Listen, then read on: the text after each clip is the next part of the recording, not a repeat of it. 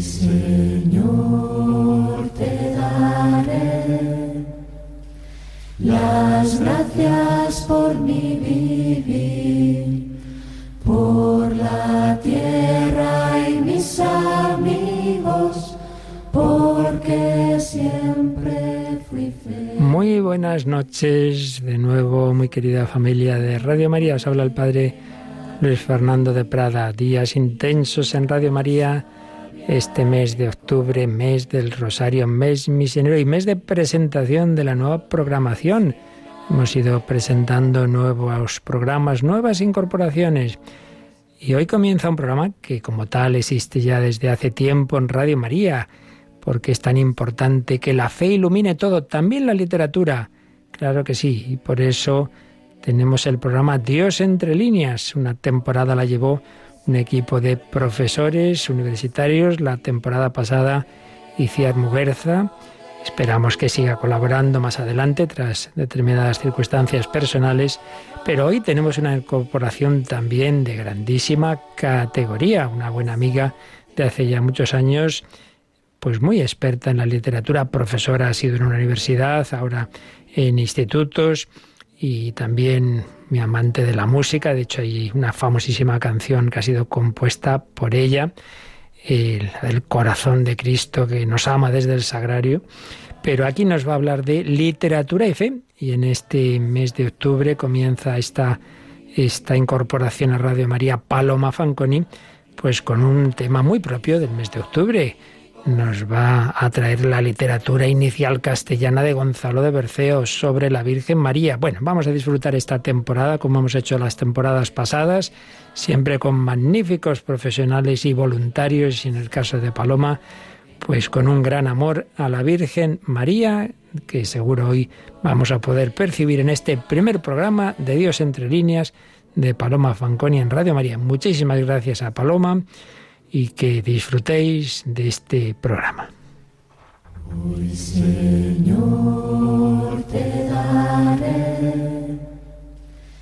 Buenas noches, oyentes de Radio María. Les habla Paloma Fanconi. Empezamos el programa Dios entre líneas.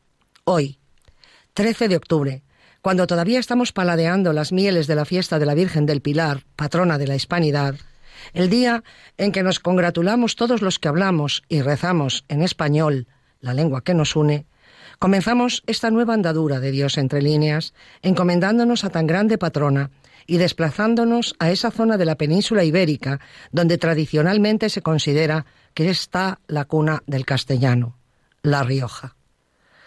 El monasterio donde se escribieron los primeros textos en romance hispano, el de San Millán de la Cogolla, que da nombre a las conocidas como glosas emilianenses.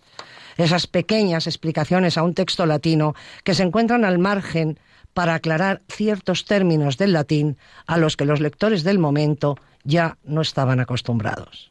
Por eso, estés donde estés, oyente de Radio María, te invito a que vayas con tu mente, y la literatura es siempre un viaje mental, a ese rincón de España y a los orígenes de la importancia del lugar, el siglo VI, un siglo en el que un pastor llamado Emilianus, tras ser ordenado sacerdote en su villa natal, Berceo, optó por llevar una vida eremítica y se retiró del mundo a las montañas de las sierras de Aidillo para dedicarse a la oración y a la penitencia.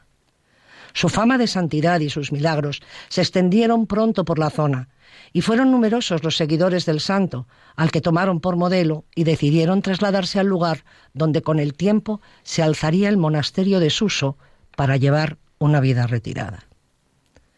En la villa de Berceo, cercana al monasterio, localidad natal de San Millán y donde ejerció su sacerdocio, como hemos visto, nace otro gran personaje en 1197, el primer poeta del romance hispánico de nombre conocido, Gonzalo fue su nombre. En el monasterio cercano se educó. Allí ejerció primero como diácono, luego como presbítero, después como maestro de novicios y como notario del abad. La formación de nuestro escritor no fue una educación al uso del clero del momento, pues tuvo el privilegio de cursar cinco años en los estudios generales de Palencia, fundados por el obispo Tello de Meneses, a quien cita en su obra. Poco más sabemos de los avatares biográficos del autor, amén de que es casi seguro que visitó el monasterio de Silos, hermanado con el de San Millán, donde fue prior, según refiere Berceo, Santo Domingo. Pero lo que sí conviene tener presente es que a pesar de su vinculación con el monasterio de San Millán, Berceo es un sacerdote secular. No fue fraile del monasterio, según afirma el gran estudioso Brian Newton, pero sí conoció muy bien su nutrida biblioteca y sí que prestó grandes, no, grandísimos servicios al renombrado cenobio en un momento en que éste pasaba por una etapa de decadencia que lo alejaba de momentos más florecientes y de mayor protección. No quisiera entrar ahora en dimes y diretes acerca de las vicisitudes de los documentos en torno a los conocidos votos de San Millán, que obligaban a los castellanos a pagar una cuota anual al monasterio por la protección que San Millán había prestado en una batalla contra los moros. Pero los monjes de la Cogolla encontraron en este cura de pueblo, extraordinariamente formado y tocado de un don poético singularísimo, el más eficaz propagandista que nadie pudiera soñar. Berceo fue, pues, un clérigo en el doble sentido que la palabra tenía en aquel tiempo, en el sentido de hombre culto, en contacto con la nueva cultura floreciente, y no como un monje encerrado en su convento, aunque sus escritos estén muy relacionados con el entorno. Y era también un clérigo vinculado por dos veces al centro monástico. Aquí se educaría primero y luego regresaría para adscribirse en su calidad de clérigo secular. Sus cuatro relatos de vidas de santos se dedican a personas vividas y que han vivido y que están vinculadas con la región. San Millán, Santo Domingo, Santa Oria, que había vivido en San Millán, y San Lorenzo, ligado a tradiciones locales, y las obras marianas, que tiene tres, los loores, los milagros y el duelo, pudieron inspirarse en el culto a Nuestra Señora de Marzo, que se hacía en el monasterio de San Millán de Yuso. Tenemos también que tener en cuenta que a partir de la segunda mitad del siglo XII, la devoción a la Virgen Santísima va siendo creciente, cada vez más creciente, en toda Europa. Escribió además obras doctrinales, como de los signos que aparecen antes del juicio final y del sacrificio de la misa.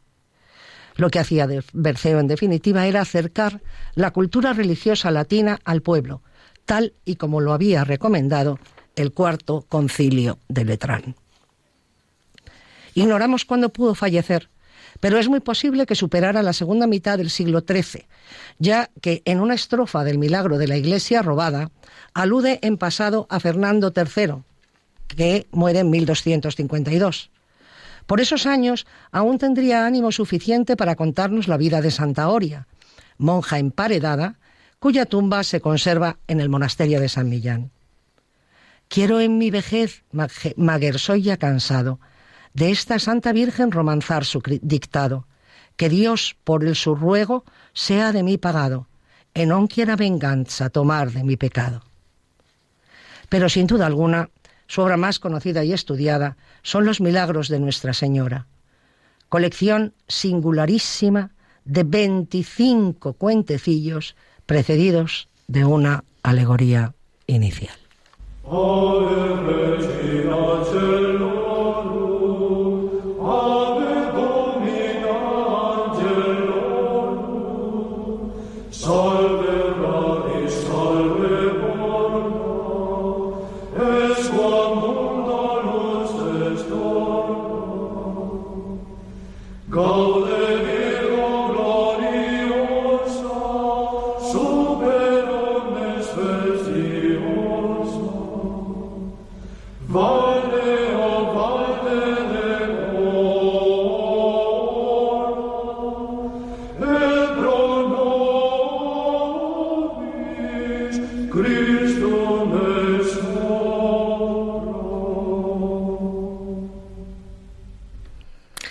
Queridos oyentes, están ustedes escuchando el programa Dios entre líneas y hoy estamos dedicándolo a Gonzalo de Berceo. Hecha su biografía, entremos en su obra más importante, Los Milagros de Nuestra Señora. Circulaban por la Europa medieval colecciones de milagros que se leían en los monasterios para entretenimiento y enseñanza de las gentes. Tenemos que tener en cuenta que los monasterios medievales son centros culturales importantísimos y en ellos se desarrolla muchas actividades amén de las de la oración.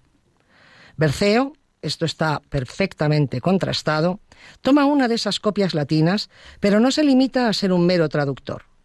Compone un libro, con plena conciencia de que lo hace.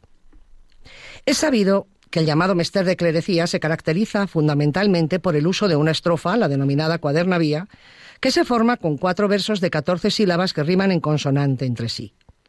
Es una escuela que quiere diferenciarse claramente del mester de juglaría, propósito clarísimamente expresado en el libro de Alexandre de donde toma su nombre. Mester traigo fermoso non es de juglaría, mester es sin pecado, caes de clerecía. Facer curso rimado por la cuaderna vía a sílabas contadas, caes gran maestría. Berceo compone toda su obra usando este metro, y por tanto los milagros también. Interesa mucho destacar en este autor, y concretamente en Los Milagros, la voluntad creadora de una obra literaria. No es una obra meramente doctrinal, hemos visto que la escribió otras que sí que lo eran, pero esta no lo es. Tampoco es una obra solamente difundidora de contenidos de una manera aséptica. Es todo un libro, en el sentido medieval de la palabra, una obra con una unidad temática y artística, que se escapa de la mera traducción de contenidos ensartados entre sí como procesión de disciplinantes, que diría Tirso de Molina, sin una unidad que los cohesione.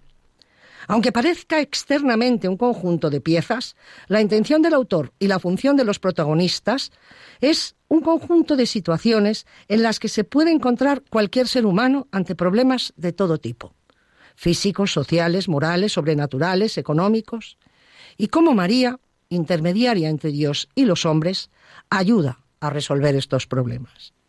Medianera de todas las gracias, intermediaria entre Dios y nosotros, y mucho más cercana a lo humano de lo que lo era el Dios del románico, ella puede hacer por resolver estos nuestros problemas.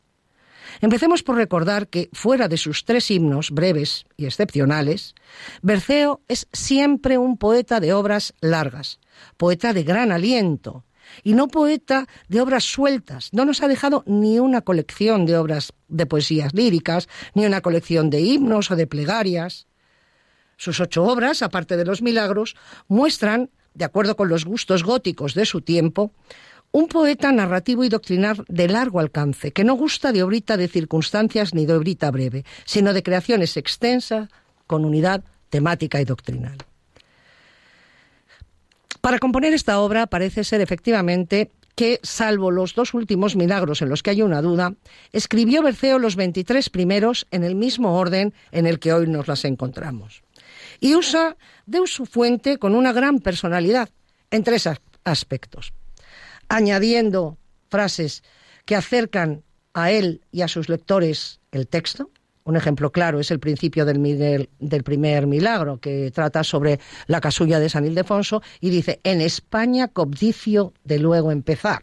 Es un guiño a los españoles. Segundo, componiendo la estructura de algunos milagros. Y tercero, dando un sentido estructural unitario a todo el libro. La obra se inicia con una introducción singularísima. El manuscrito en el que se basa Berceo no la tiene.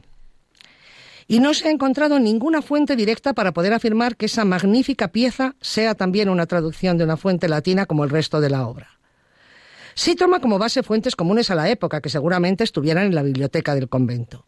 Efectivamente, esta alegoría inicial, según muchos críticos, fue añadida posteriori por el autor y hace pensar en un deseo por significarse poéticamente de manera más destacada que en otras composiciones y por diferenciarse de la mera función de traslación de contenidos a una lengua distinta. Hay, por tanto, un deseo de intelectualizar, por medio de la alegoría, el sentido de todos los milagros e ir creando una serie de símbolos que se resuelven en una doctrina. El romero es el hombre cristiano que llega a un prado intacto, que es la Virgen, en el cual se encuentran las siguientes cinco cosas placenteras. Cuatro fuentes, una en cada esquina, que son los cuatro evangelistas. Los árboles, que son los milagros marianos. La sombra de estos árboles, que son las preces de María por sus devotos. Las flores, que son los nombres y cualidades que tiene la Virgen.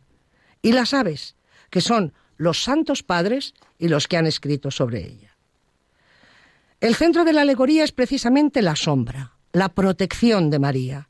E igual que esa sombra protege al romero del calor del camino, así la Virgen produce esa penumbra placentera sobre los cuerpos y las almas de los que a ella se acogen.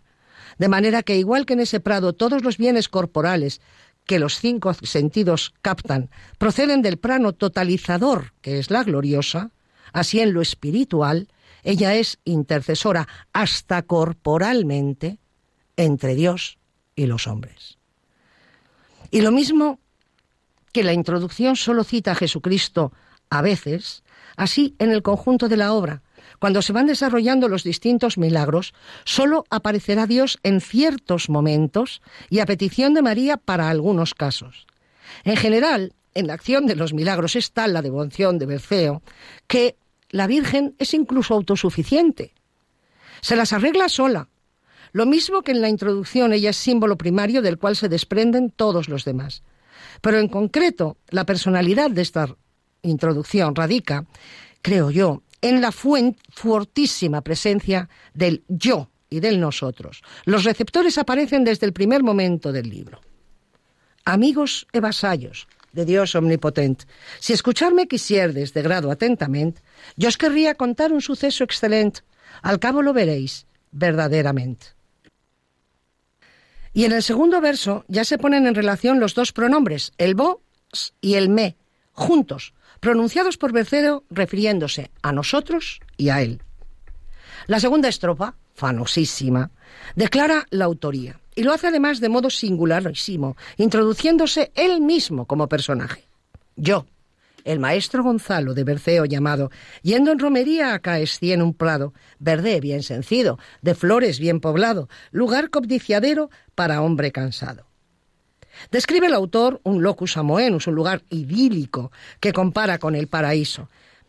Igual al paraíso me parece este prado, por Dios con tanta gracia y bendición sembrado. El que creó tal cosa fue maestro avisado, no perderá su vista quien haya allí morado. Pero en este intento y logro poético, en el que se revela el Berceo culto, conocedor magnífico de la técnica literaria de la metáfora continuada que supone la alegoría, tan medieval, tan extendida, es consciente al público al que se dirige. Este autor culto, repito, lo hemos visto al hablar de su formación en los estudios generales de Palencia, conocedor de las bibliotecas de algunos monasterios de la zona, cosa no muy corriente en el momento, es consciente, como todo escritor, de que su obra, en el momento en que está en tinta, va a pasar a la posteridad. Va a ser leída por los hombres y mujeres de otras épocas, que somos nosotros. Y a la vez plasma su verso por escrito para que sea leído a sus coetáneos, muchos de ellos peregrinos no solo a Santiago de Compostela, en cuya ruta se encontraba el monasterio de San Millán, sino al monasterio mismo. Posiblemente en su propósito propagandístico quisiera también inocular en los fieles la devoción a la imagen de la Virgen de Marzo. Por eso Berceo se homologa con los peregrinos contemporáneos y lo eleva analógicamente al peregrinar de la vida, a la vida como camino hacia la patria celestial, que es lo que constituye la existencia humana. Ya desde el yo, el nosotros y el vosotros con que juega desde el principio, está el escritor riojano utilizando la alegoría como método concreto de expresar lo universal. Pero él sabe que sus palabras son oscuras y que su propósito poético y creador no puede contravenir la finalidad didáctica de difusión doctrinal mariológica de su obra. Por eso declara pronto, Amigos y señores, lo que dicho tenemos es oscura palabra. Exponerla queremos. Quitemos la corteza, en el meollo entremos, tomémoslo de dentro, lo de fuera dejemos. Es decir, dice, lo voy a explicar, porque sé que es que lo he explicado todo muy oscuramente, ¿no? Todo un detalle, piensa el lector, y pensamos nosotros, porque esto si no, no hay que lo descifre. Pero es que este es uno de los puntos fuertes de Berceo, la cercanía. Una cercanía que manifiesta clarísimamente en el uso del lenguaje. en el uso de ese romance hispano salpicado de basquismos que todavía anda a gatas cuando se están escribiendo los milagros, una de las primeras manifestaciones de lo que luego será una de las más florecientes literaturas del mundo, la escrita en español. Todos cuantos vivimos y sobre pies andamos, aunque acaso en prisión o en un lecho yazgamos, todos somos romeros, que en un camino andamos. Esto lo dice San Pedro, por él os lo probamos. En esta romería tenemos un buen prado en que encuentra refugio el romero cansado. Es la Virgen gloriosa, madre del buen criado, del cual otro ninguno igual no fue encontrado. Es decir, la Virgen es el descanso, el lugar sombrío en el caluroso peregrinar del hombre por el mundo, donde el ser humano encuentra solaz y sosiego, abrigo y blandura.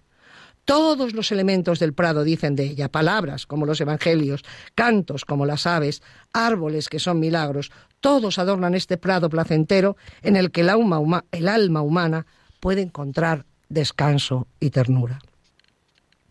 Los milagros tienen elementos narrativos, dramáticos y líricos, y su extensión es muy variada, van desde las 10 hasta las 163 estrofas.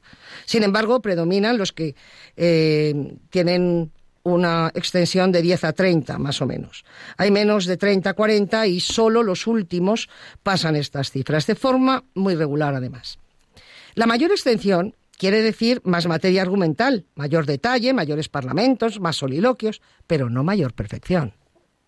Parece a simple vista obvio indicar que la Virgen, la gloriosa, es el centro significativo, el personaje que da unidad a priori a todos los milagros. Esto parece tan evidente que a veces no se pasa de ahí, aunque merece la pena detallar otros aspectos y excepciones, como se sucede, por ejemplo, en un milagro como es la deuda pagada, en que Jesucristo tiene tanta importancia como María el Romero de Santiago, en que el apóstol ocupa un papel semejante al de la Virgen en otros, y ella ocupa un papel parecido al de Cristo en muchos. O en el monje y San Pedro, en que el santo clavero tiene muchísima relevancia.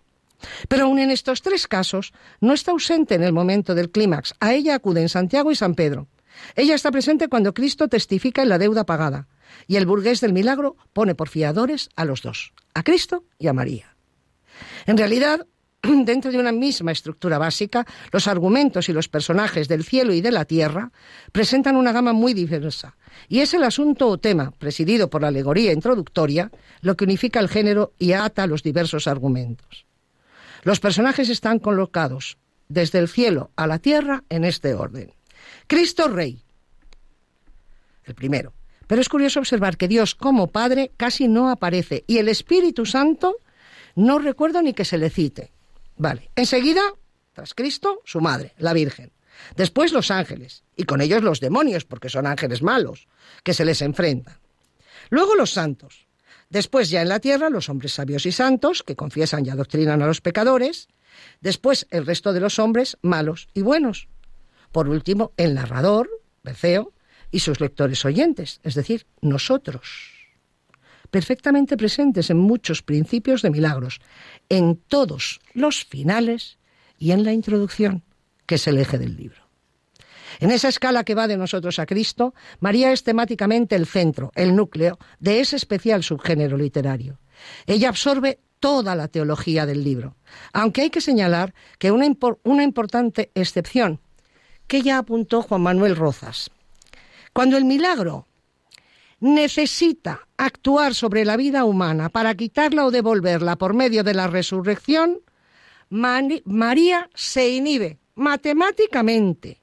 Actúa de forma indirecta, invocando a su Hijo, que aparece en los milagros como Señor absoluto de la vida y la muerte. Llama muy poderosamente la atención este rasgo como un signo de objetividad teológica de Berceo, que se enfrenta a su habilidosa subjetividad literaria que hace de María un personaje humano, demasiado humano a veces. Así, Dios aparece de modo no accidental en ocho milagros y de ellos en siete es para cumplir la función de Señor absoluto de la vida. La Virgen ahí solo tiene poder suplicante la vida, devolverla o no, es potestad exclusiva de Dios. Fuera de este problema de la vida y la muerte, María es temáticamente el núcleo del milagro. Pero y argumentalmente. Un milagro es una narración escuchada por unos hombres que miran el comportamiento de otros hombres, como ellos, y el comportamiento de la Virgen. Si miramos así los milagros, estos tienen para los oyentes un único centro bipolar, el hombre y María. El significado del milagro será la experiencia que el oyente o lector saque con miras a su comportamiento. Son obras de tesis, no de arte por el arte. Berceo repite en la introducción y en cada final de cada milagro una moraleja. El lector o espectador mira obsesivamente a los seres humanos buenos y malos y a su comportamiento. Miramos el elenco de los personajes que transitan por la obra, porque de alguna manera nos vemos reflejados en ellos, en sus rasgos, en su conducta, porque de alguna manera sabemos que somos un poco ellos. Porque leyéndolos a ellos, que son creaciones ficticias, nos leemos a nosotros mismos, leemos nuestro interior. Y aquí está la fabulosa cercanía y la gran misericordia de Berceo, que los entiende y que los justifica en muchas ocasiones, aunque no siempre. ¿Y por qué los justifica? Los justifica y los comprende a través de la Virgen, porque a través de la comprensión y el amor de la gloriosa hacia ellos, Berceo los presenta también como amados por Él y nos comunica ese amor a nosotros. En la obra hay protagonistas de diferentes clases sociales. Está representado en general y en conjunto el hombre medieval con mayúscula. Es siempre un hombre al que le pasan cosas que sirven al lector de enseñanza. El protagonista no es Cristo ni María, sino aquel que padece y se beneficia de la acción sobrenatural de Cristo y María. A veces el comportamiento de la Virgen es muy activo, a veces es más pasivo. El problema de los agonistas es más bien pasivo unas veces, otras activo, otras conflictivo, otras existencial. En realidad, la dinámica María-hombre es la dialéctica dogma moral, que son los términos en que se debate la existencia humana. Norma, ética, conducta individual. Al final, siempre, si nos miramos a nosotros mismos, todo se resuelve en este conflicto. Pero en la obra de Berceo, el fiel devoto de la Virgen, siempre hay una solución si se invoca a María. Siempre hay una respuesta optimista. Esa es la diferencia. De esta forma, los milagros valen para ejemplificar crisis humanas ante un mayor número de lectores actuales, sean creyentes o no creyentes. María es el centro del dogma. El protagonista de cada milagro lo es de la moral cristiana medieval, el lector oyente, medieval o no, de la existencia.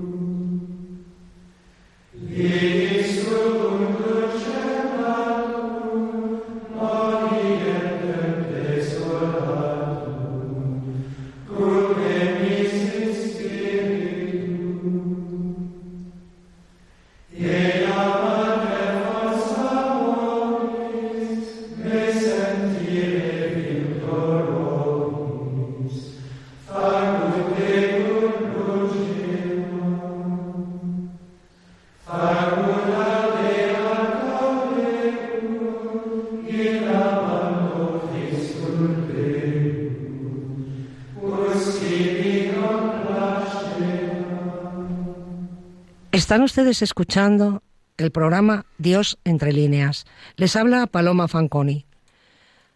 Vamos a analizar ahora la clasificación de los milagros de Berceo, autor al que le estamos dedicando este día el programa. Juan Manuel Rozas propone una clasificación de acuerdo con la relación María-hombre en tres grandes grupos. Los milagros en que María premia y castiga a los hombres. Los milagros del perdón, en que María logra salvar de la condenación a sus devotos. Y los milagros de la conversión o crisis. En el primer apartado nos encontramos once milagros y de ellos cinco presentan un mismo tipo, pues en todos María premia al hombre. En cuatro el caso está muy claro, el premio de la Virgen, el pobre caritativo, el nuevo obispo y el clérigo y la flor. El clérigo y la flor es un milagro especialmente tierno, porque un clérigo ha muerto y entonces eh, fuera del, monasterio y entonces lo han, lo han enterrado fuera del convento. Y claro, esto, eh, bueno, pues podía tener ciertas sospechas puritanas. Y entonces la Virgen se aparece a otro personaje y le dice que lo desentierren. Y cuando desentierran al clérigo, se encuentran su cuerpo incorrupto y una flor en los labios. Fíjense aquí, no había condenado, no, sabe, no dice nada acerca de la condenación del clérigo. El clérigo seguramente se habría ido al cielo, porque aquí no dice nada de que hubiera obrado mal. Pero ha tenido la mala suerte de que ha sido enterrado fuera del monasterio, y eso era un dolor muy grande, no estaba tan ensagrado, digamos, como su condición requería. ¿Qué hace entonces la Virgen? Hacer que no se dude de su santidad ante los vivos. Recupera su honra ante los vivos. En otro, como por ejemplo la imagen respetada, lo que hace la Virgen es que, bueno, hay un incendio en un monasterio y entonces eh, hay una imagen de la Virgen con un velo, todo el monasterio arde excepto esa imagen. Y uno dirá, pero bueno, y aquí el milagro es, la Virgen se lo hace a sí misma. No, es un acto de respeto a los devotos de esa imagen. Lo que está haciendo la Virgen María ahí es cuidar a sus devotos, salvando la imagen para que no sufran porque la imagen fuera abrasada. En la casulla de San Ildefonso, por ejemplo, premia a este santo por escribir sobre ella y castiga a Siagrio de una forma que nos parece quizá demasiado dura en conformidad con los fáciles perdones que otorga María otras veces. Porque Siagrio se ahoga al querer ponerse la sagrada casulla que la Virgen había regalado, este milagro es muy famoso, claro, a San Ildefonso, por haber He dedicado una fiesta expresamente a ella y por haberle escrito bellísimas palabras. Aquí el premio y castigo son visibles e importantes, pero el lector oyente se siente impresionado de una manera existencial, porque, eh, claro, el castigo a Sigario es terrible, como terrible es en el, el castigo en el niño judío. Eh, aquí hay una ternura especial en Berceo, porque es un niño judío eh, que ve jugar a los niños cristianos y aquí que Berceo lo, lo, describe con una ternura preciosa, ¿no? Y entonces quiere jugar con ellos. Y entonces en un momento determinado, como los niños están jugando, los niños ya se hacen amigos y estos niños van a tomar su primera comunión. Y entonces el niño judío, pues también se acerca con ellos y comulga, hace su primera comunión y ve una imagen de la Virgen, la Virgen con el niño. Esto en, en Berceo es constante. La Virgen siempre aparece con su bebé en brazos. Siempre, en las imágenes, prácticamente siempre cuando las describe Berceo. Y entonces, ¿qué pasa? Pues que llega tarde a su el niño comulga, llega tarde a su casa, se lo cuenta a su padre, y su padre, que es judío, pues le, le, le mete en un horno para quemarlo. Claro, esto nos deja helados. Pero la Virgen salva al niño y lo que pasa es que muere el padre. El segundo grupo lo constituyen los milagros del perdón. aquí hay ocho milagros en los que María salva las almas de los que fueron sus devotos, aunque hayan sido pecadores, e incluso aunque hayan muerto en circunstancias espiritualmente muy dudosas. Es en esto, ya lo hemos dicho, en este grupo, en los que ella necesita más de su hijo, porque tiene que pedir la resurrección, para que vuelvan a vivir y puedan morir en gracia. En estos milagros, la Virgen tiene a su lado en algunos casos a santos que hacen una función parecida a la suya, y son los menos terrenales, los más aparatosamente sobrenaturales, por ese problema precisamente de la resurrección y por la aparición de Dios, así como por las luchas entre demonios y ángeles, que estas son muy frecuentes. Llegan y el alma, y hay una pelea entre los demonios y los ángeles, entre los ángeles buenos y los ángeles malos, para llevarse el alma cada uno a su terreno. Y dentro de estos, pues entran el monje San Pedro, el Romero de Santiago, los dos hermanos, etcétera. El tercer grupo es el más interesante, a mi parecer. Son los llamados milagros de la crisis. Todos ellos tienen una fuerte cohesión por medio de la crisis espiritual que sufren los personajes. María les ayuda decididamente a pasar ese conflicto, que como veremos es una crisis en general de tejas abajo, solucionable en gran parte o totalmente sin la ayuda de lo sobrenatural. Son estos la boda y la Virgen, la iglesia profanada, el clérigo embriagado, la dama encinta, el milagro de Teófilo y el clérigo ignorante. Son, por tanto, los de mayor valía literaria, posiblemente, y sobre todo son los más vigentes, los más intemporales, porque pueden servir de modelo a mayor número de hombres. Estos seis milagros presentan una extensión y una envergadura en general mayor que la de los grupos anteriores. Son seis historias que nos presentan seis pasiones radicales del hombre y seis crisis hacia el bien producidas con la ayuda de la Virgen y tras grandes sinsabores físicos, psicológicos y morales. La pasión de la ira en la iglesia profanada, el ansia de poder en el milagro de Teófilo, el pecado carnal en la dama encinta, el alcoholismo en el clérigo embraigado, la vanidad del mundo en la boda y la virgen, la crisis profesional vocacional, la soberbia y el escarnio en el clérigo ignorante. Los héroes los seis héroes de estas historias, aunque en uno el héroe esté representado por tres personajes paralelos, que es eh, la iglesia profanada, está es tremendo, o sea, ese es un pecado mm, gravísimo, lo deja clarísimo la profanación. Tienen todos unas características comunes em, enlazadas a través de tres secuencias o funciones. Primero, la entrega de los personajes a las pasiones del mundo. Segundo, la apreciación de las consecuencias que ese mal les trae y la crisis que esta meditación conlleva. Allá en esta en parte también, y esto es muy importante, una inmensa soledad de cada uno de ellos, un gran abandono en el que los seis son los seis personajes son hermanos psicológicamente. Y por último hay una solución para su crisis, en general acompañada de penitencia, por medio de la cual y con ayuda de la Virgen se ven libres de sus tormentos físicos y psíquicos.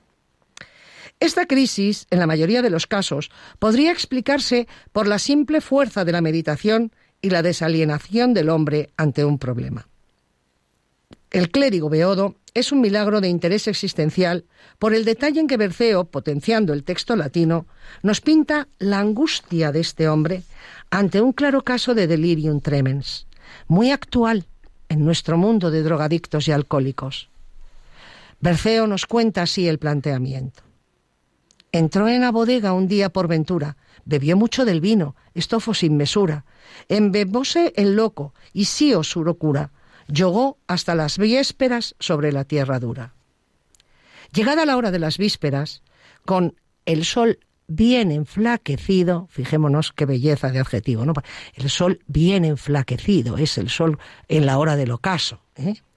Recordó es la hora de vísperas. Es decir, despertó malamente, pues andaba todavía aturdido, e intentó llegar a la iglesia, todavía borracho. Es interesante ver que Berceo deja, como en otras ocasiones, al hombre y a su pasión frente a frente. El clérigo sufre ahora precisamente en una secuencia en la que va subiendo unas gradas hacia la iglesia, con lo que aumenta la plasticidad de sus dificultades en el que el clérigo ve tres fieras, que son en realidad el demonio que toma estos aspectos, es decir, que es intercambiable el problema psicológico con el problema sobrenatural. La crisis existencial del protagonista es el miedo ante estas visiones que tiene el adicto. María interviene contra esas visiones de forma muy directa. Y Berceo, como Newton ha comentado, cambia el texto latino y, por ejemplo, en el pasaje del toro dice, con la falda del manto torea graciosamente al diablo. La participación es muy activa, muy humana, porque necesita torear al toro, espantar al perro y pegarle grandes palancadas al león.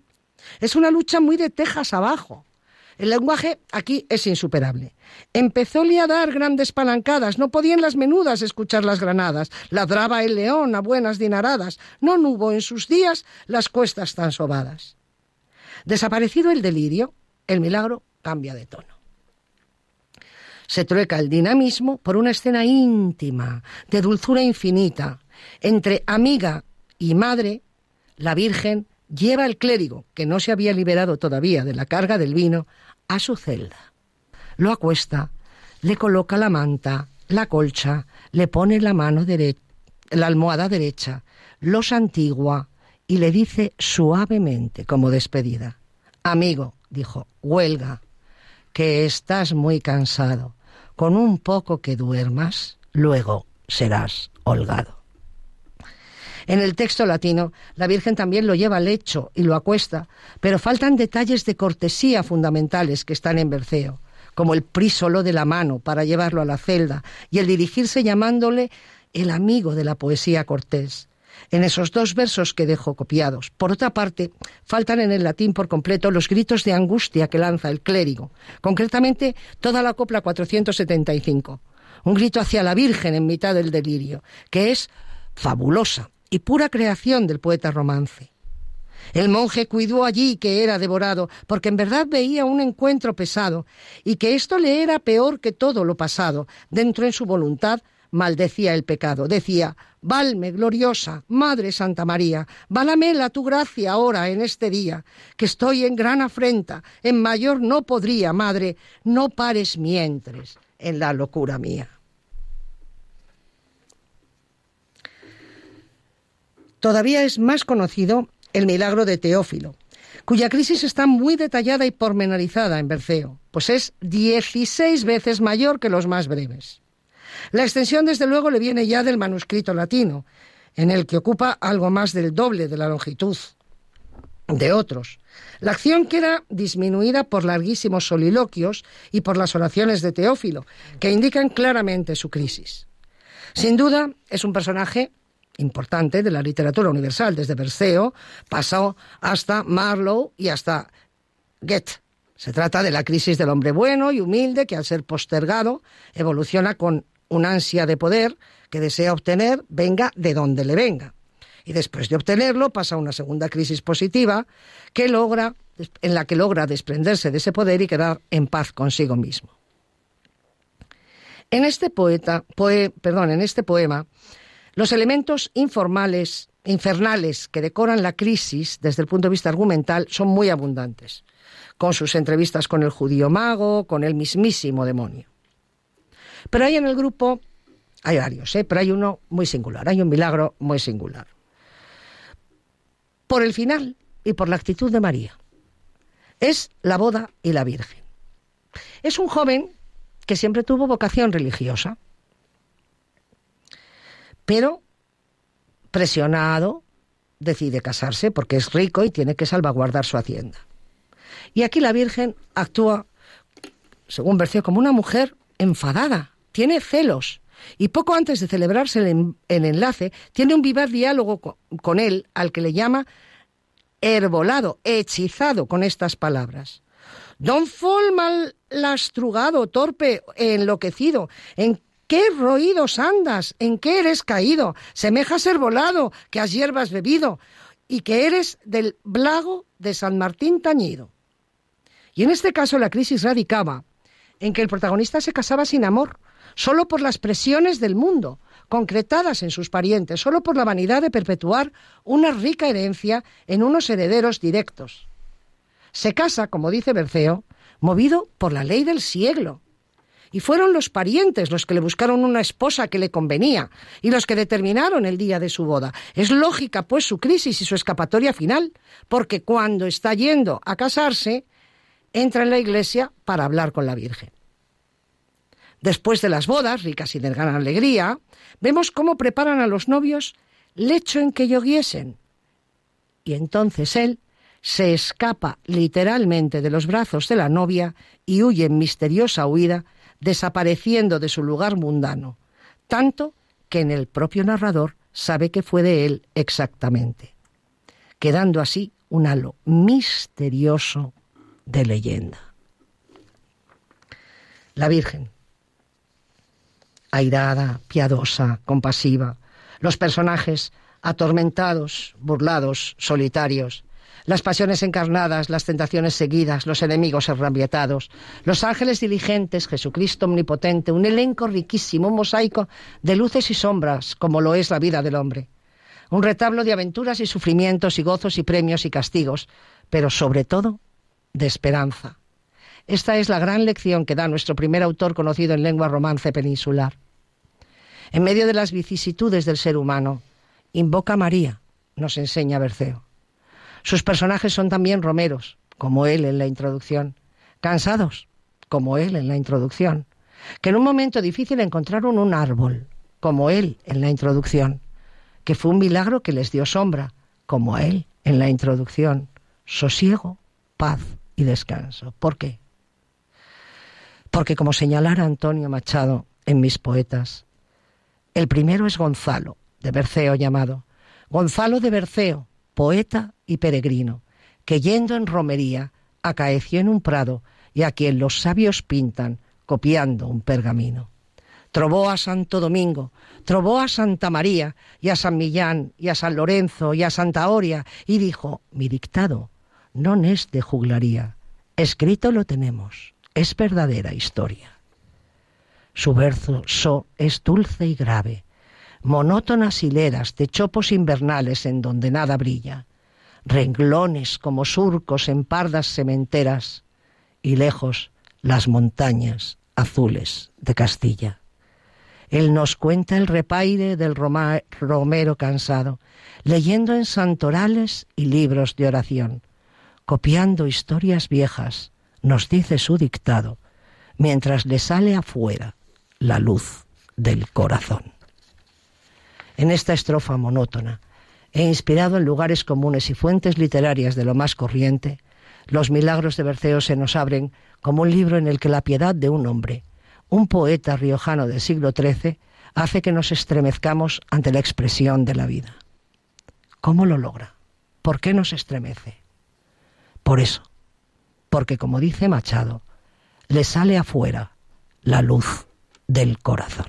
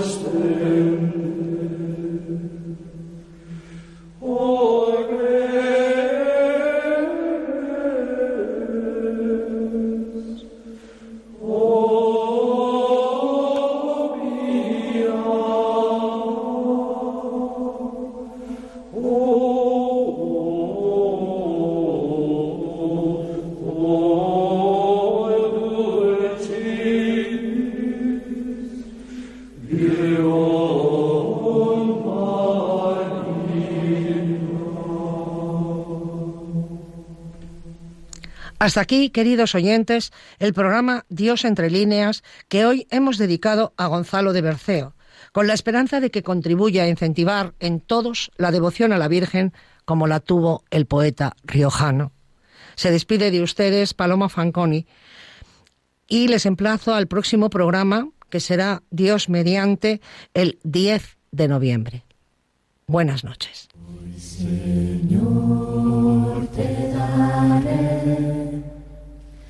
Las gracias por mi vivir, por la tierra y mis amigos, porque siempre fui feliz. Dios entre líneas. Tronco en que nací. Un programa dirigido por Paloma Fanconi. Sabía que encontré y los brotes que nacieron, portadores de tu